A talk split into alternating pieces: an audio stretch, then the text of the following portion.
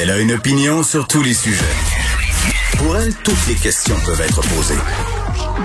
Geneviève Peterson. Cube, Radio. Salut tout le monde, j'espère que vous allez bien. Même si on connaît un dur lendemain de veille hein, dans certains secteurs du Québec, des décisions difficiles qui ont dû être prises hier par le gouvernement Legault. Euh, J'ai envie de dire euh, les décisions qui étaient à prendre. Euh, on a 1271 nouveaux cas aujourd'hui, euh, 9 décès, deux hospitalisations de plus. Même si on a une personne de aux soins intensifs, là, c'est en quelque sorte non matériel la situation qui continue d'inquiéter par rapport aux variants. Et vraiment hier euh, on le savait qu'il y avait des mauvaises nouvelles qui étaient au rendez-vous pour Québec en particulier. Euh, ce sera euh, Québec évidemment, Lévis, Gatineau qui sont littéralement mis sur pause. puis hier, il y avait une espèce de rumeur. on en a parlé avec Vincent. On parlait de zone noire. il n'y aura pas de zone noire. Il n'y a pas de zone noire.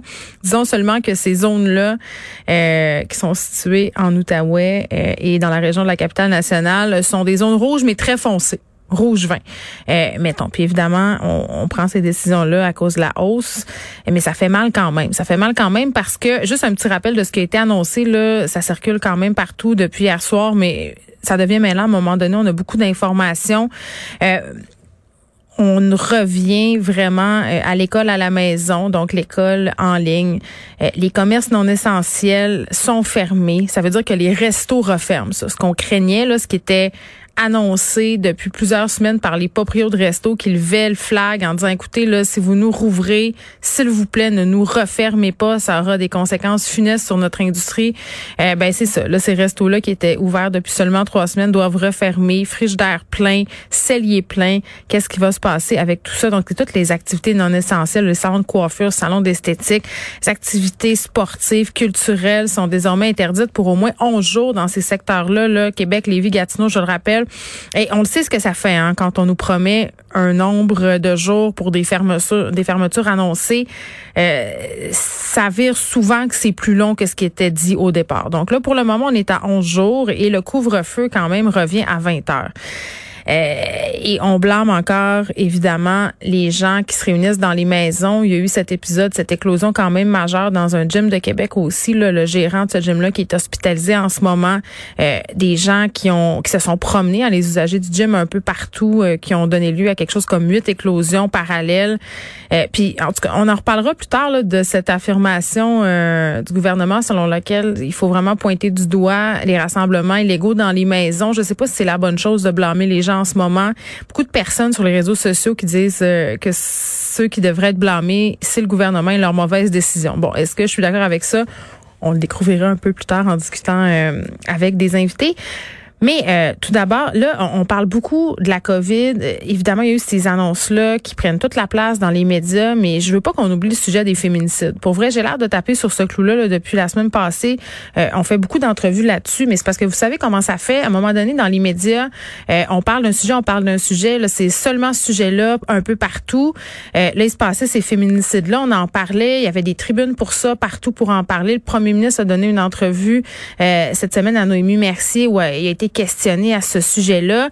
Mais là, avec les annonces, moi, j'ai peur que ça passe dans le bar. J'ai peur qu'on arrête d'en parler, puis faut pas arrêter d'en parler. Là, il y a un huitième féminicide possiblement là, qui va se confirmer, euh, qui se serait produit la semaine passée. J'en ai parlé avec Nicole Gibault. Donc, c'est très dangereux qu'on perde ça de vue, puis qu'on arrête de se dire que c'est important, qu'on arrête de se mobiliser. Puis il y en aura une mobilisation euh, en fin de semaine. Là, demain, euh, des groupes qui travaillent pour la violence conjugale vont se mobiliser un peu partout au Québec, invitent euh, le public à se joindre à eux. On est avec Sabrina Lemelty, que vous connaissez, présidente de l'Alliance MH2. C'est une maison qui vient en aide aux femmes euh, de victimes de violence conjugale, mais les femmes qui sont les plus susceptibles d'être assassinées. C'est une maison de deuxième étape. Madame Lemelty, bonjour. Bonjour, Madame Peterson.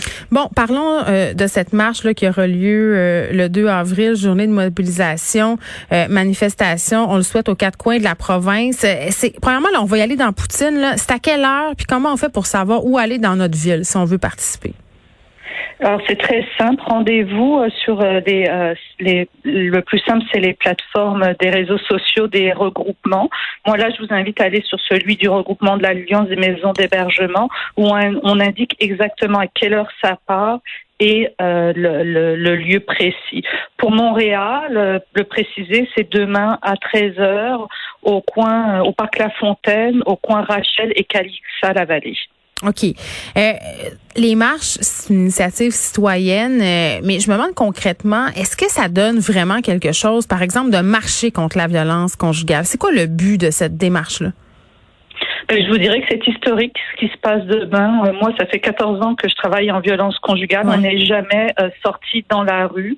Donc, c'est une façon aussi d'envoyer un message aux femmes qui sont victimes de violences qu'elles ne sont pas seules. C'est aussi sensibiliser la population à reconnaître la violence conjugale. Mm. Et c'est demander au gouvernement, vous avez tout à fait raison, il y a eu des prises de parole très fortes au cours des derniers jours, et de continuer de demander euh, au gouvernement d'avancer sur ce sujet d'avoir des actions très concrètes et très rapides pour mettre fin au féminicide. Huit hmm. féminicides en huit semaines. J'entendais mes collègues précédemment, Benoît Dutrisac, euh, discuter euh, avec JC qui est au sport et inviter les gars à y aller à cette marche-là. Je dois dire que je suis assez d'accord avec Benoît. Ça serait le fun qu'on voit des gars demain, des gars qui marchent avec des femmes et qui disent que ça n'a pas de bon sens, que ça n'a pas de sens et que ça doit cesser.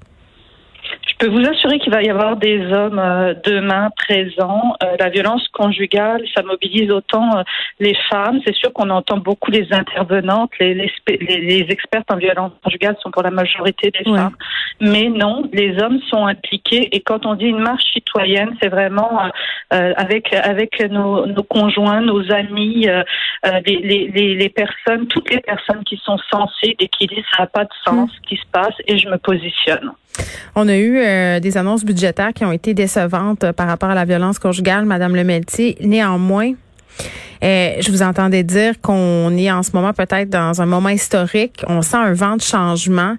Euh, moi aussi, là, je dois dire que je partage cette impression-là que collectivement, on veut réellement changer les choses. Mais comme je le disais un peu d'entrée de jeu, souvent, ça fait ça avec les mouvements. On l'a vu euh, avec le Black Lives Matter. Il y a des textes récemment qui sont sortis pour dire, ben, on en parlait beaucoup au printemps. Puis là, on dirait qu'on a comme un peu perdu ça de vue, qu'on a cessé d'agir, qu'on est passé, entre guillemets, à une autre cause.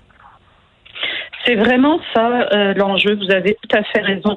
Nous, ce qu'on demande aussi à travers cette marche, c'est d'avoir une rencontre avec Monsieur euh, Legault, euh, Madame Guilbeault et Madame Charret. Il faut pas oublier qu'il y a eu des annonces de fait. On a eu une première rencontre, les regroupements avant-hier, mais c'était avec des hauts fonctionnaires des différents ministères en lien avec la violence conjugale. On veut vraiment que les, les regroupements spécialisés en violence conjugale pouvoir parler avec euh, avec Monsieur Legault pour pouvoir vraiment lui dire où le nœud est. On n'est pas juste sur un manque de place, on est quand même sur un changement structurel qu'il faut faire autour de la violence conjugale. Vous, vous en avez parlé, je l'ai entendu. Il faut mettre en œuvre les 190 recommandations du comité des experts. Il faut aussi regarder tout ce qu'a dit le bureau du coroner avec euh, ces recommandations. Nous avons la marche à suivre, mais il faut un réel changement, une réelle volonté politique pour que ces changements-là, on les applique, on les applique rapidement. Oui, puis euh, bon, dans, dans ce fameux rapport qui a été déposé en décembre, euh, qui est intitulé Rebâtir la confiance, on suggérait des investissements structurants. J'avais la discussion avec Madame Guilbeault, mais aussi avec Gaëlle Fedida qui travaille chez vous. Est-ce que vous avez, j'ai une question technique là par rapport à l'argent qui a été annoncé. Gaëlle n'a pas pu me répondre parce que au moment où on s'est parlé, c'était au lendemain du budget, puis vous aviez pas encore de précision là-dessus. Lors du dépôt du budget, on a parlé d'un 70 millions qui serait déployé en hébergement. On a parlé des aînés. Euh, on supposait peut-être que ça incluait les femmes victimes de violences conjugales. Vous êtes toujours en attente d'unités là qui pourraient possiblement être mm-hmm. habitées par des femmes victimes de violences. Je pense que c'est quelque chose comme 106 unités. Est-ce que vous savez là à l'heure où on se parle si cet argent-là va aller euh, va se rendre jusqu'à vous? Si ce 70 millions-là promis pour l'hébergement de toutes sortes, euh, vous en faites partie? Je vous dirais que nos 106 unités sont dans la machine. Est-ce qu'au moment où je vous parle, non, on n'a pas de confirmation que les 106 unités sont débloquées? On n'a pas non plus la confirmation qu'on va avoir les intervenantes pour opérer ces 106 unités-là. Donc, dans les discussions qui ont eu lieu avant-hier et qu'on va mm. poursuivre avec les ministères, c'est vraiment de réussir à faire débloquer ces unités-là. Mm. moi, ce que j'ai entendu aussi de la part du gouvernement, c'est que s'il faut plus d'argent, il va y avoir plus d'argent. Donc, c'est sûr que là, notre travail, là, dirait que c'est le si. Je m'excuse, euh, je veux pas vous interrompre, mais il paraît que c'est le si, moi, qui, qui vient m'achaler un petit peu. C'est parce que c'est pas si. On sait qu'il y a besoin de plus d'argent. C'est marqué dans le rapport. Il y a, c'est pas, vous avez tout à fait raison. On a besoin de plus d'argent, mais c'est pas juste l'argent. On a besoin d'argent, c'est-à-dire qu'on a besoin de mesures concrètes, donc de développer par exemple les 106 unités. on a aussi besoin de réfléchir pourquoi nous nous retrouvons aujourd'hui dans cette situation-là. Le problème de la violence conjugale, c'est que nous relevons de trop de ministères et que moi j'emploie souvent cette expression-là, il n'y a pas de chef d'orchestre avec une baguette pour diriger tout le monde. Ben c'est ça, mais là il y en a un, il s'appelle Geneviève Guilbeault, euh, puis elle me dit en entrevue là cette semaine qu'elle ferait tout pour régler le problème de la violence conjugale. Mais moi, il y a une affaire. Je suis curieuse de vous entendre à propos euh, de ce que m'a affirmé Geneviève Guilbeault. Elle demande à la population de s'impliquer. Elle demande à la population de signaler tout comportement suspect parce que selon selon elle, le gouvernement tout seul peut pas régler tout le problème de la violence conjugale. Donc c'est pour ça qu'elle sollicite un peu la population. Puis moi je me pose toujours la question, c'est un vœu en quelque sorte pieux, c'est sûr qu'on voudrait euh, tous et toutes s'impliquer dans euh, dans cette histoire-là, c'est-à-dire on veut pas laisser des choses arriver, mais est-ce que c'est réaliste de penser que les gens vont être réellement proactifs? Mettons, euh, je sais pas, moi, euh, j'aurais de la misère, Madame le métier, pour vrai, à peut-être dénoncer un voisin que je trouve sympathique, que j'apprécie. Est-ce que les gens vont être prêts à faire ça? Est-ce que les gens vont être game de dénoncer une personne peut-être problématique, mais qu'elles apprécient en temps normal? Euh, je pense qu'on a tous une responsabilité euh, de citoyen. Si on est inquiet ou si on entend quelque chose, mm. la première chose qu'il faut faire, c'est 9 à 1 et puis pas se poser des questions. On est peut-être en train de sauver la vie de quelqu'un. Est-ce que c'est la seule solution de la dénonciation? Je pense pas. C'est vraiment euh, d'avoir une multiplication des actions qui vont faire la différence. Et je dirais mm. que ça, c'est une de plus. Je dirais peut-être la 191e au rapport, mais c'est les 190 autres qu'il faut appliquer aujourd'hui. C'est-à-dire, oui, sensibiliser la communauté, bien sûr. Plus les gens vont savoir repérer c'est quoi la violence conjugale, plus les gens vont aussi être équipés pour euh, pour pour s'adresser à leur à leurs amis, à leur mère des fois, à leur fille, avec les bons termes, sans jugement. Oui, mais moi je me sens pas équipée. Je me sens pas équipée très personnellement là. Puis pourtant, je, je, je, suis très documentée sur le sujet. Puis je me dis la vision qu'on a, tout le monde un peu de la violence conjugale, c'est quelqu'un qui se pointe au bureau avec une paire de lunettes fumées puis un œil au beurre noir. C'est pas ça, là. C'est pas juste ça. Non. Non, non, la violence conjugale est, est à différentes formes et c'est pas juste les femmes qui reçoivent des coups qui sont victimes de violences conjugales. Donc là, c'est les campagnes, c'est un travail de fond qu'il faut faire.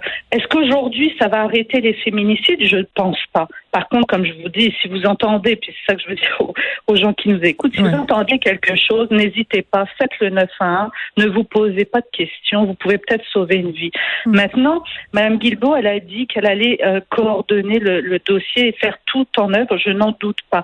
Cependant, si nous avons un changement de gouvernement et qu'il n'y a plus cette volonté-là, c'est pour ça que nous on revient à la dernière recommandation du rapport qui est, qui est la plus importante, je dirais la 190e, la création de notre super secrétariat qui relève directement du comité exécutif.